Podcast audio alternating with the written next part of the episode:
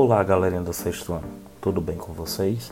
Professor Wilton Forte, mais conhecido como Fortinho, professor de Geografia.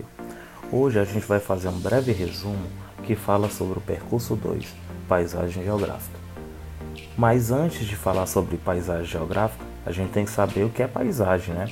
Paisagem é tudo que podemos observar, tudo em que a nossa visão possa alcançar. Ela está presente no espaço e é percebida pelos sentidos.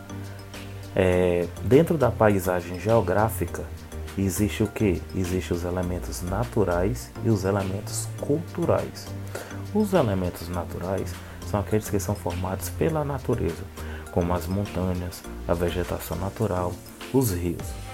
E dentro desses elementos naturais existe o que? As forças naturais, que são decorrentes da natureza e transformam o espaço e paisagem.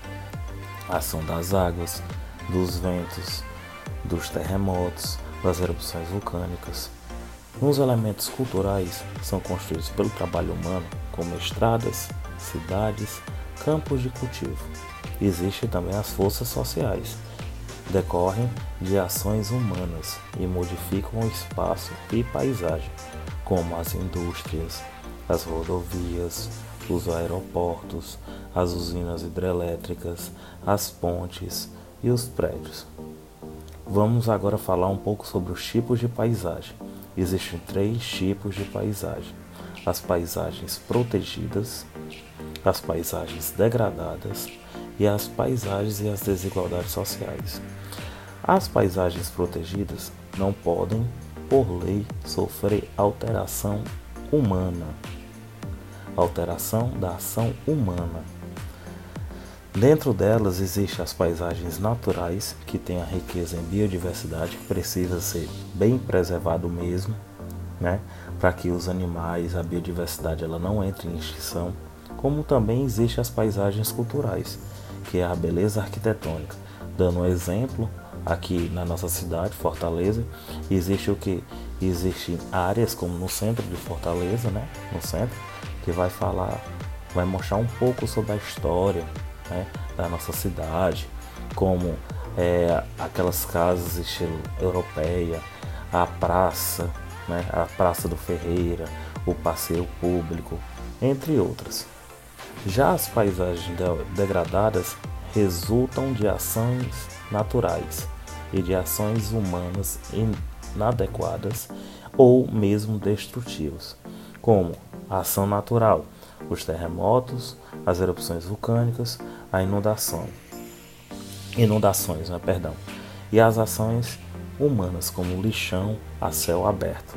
Então elas são degradadas sem um estudo né, aprofundado, sem um estudo bem é, apropriado para que não ocorra é, problemas ambientais. Mas aqui não tem esse estudo. E as paisagens e as desigualdades sociais. Justamente o que? que retratam as diferenças socioeconômicas entre os cidadãos.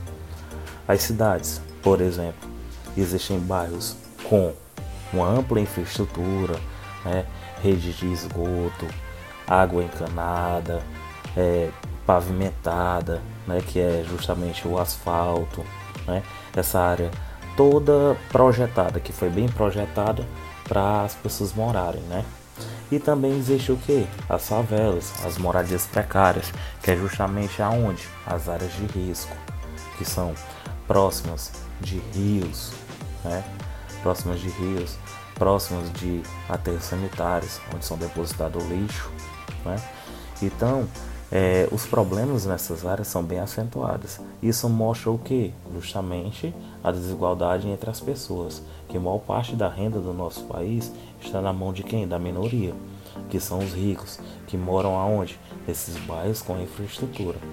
Já as pessoas que são mais desprovidas de recursos, elas moram aonde? Nessas moradias precárias, que ficam em áreas de risco, como eu acabei de citar, próxima dos rios né? lugares onde que não pode de qualquer maneira construir habitações. Por quê? Porque existe épocas do ano, como por exemplo as chuvas, então esses rios eles enchem facilmente e consequência disso podem acontecer o que? Muitas mortes, perdas né, de bens materiais, etc. Espero que vocês tenham gostado e até breve.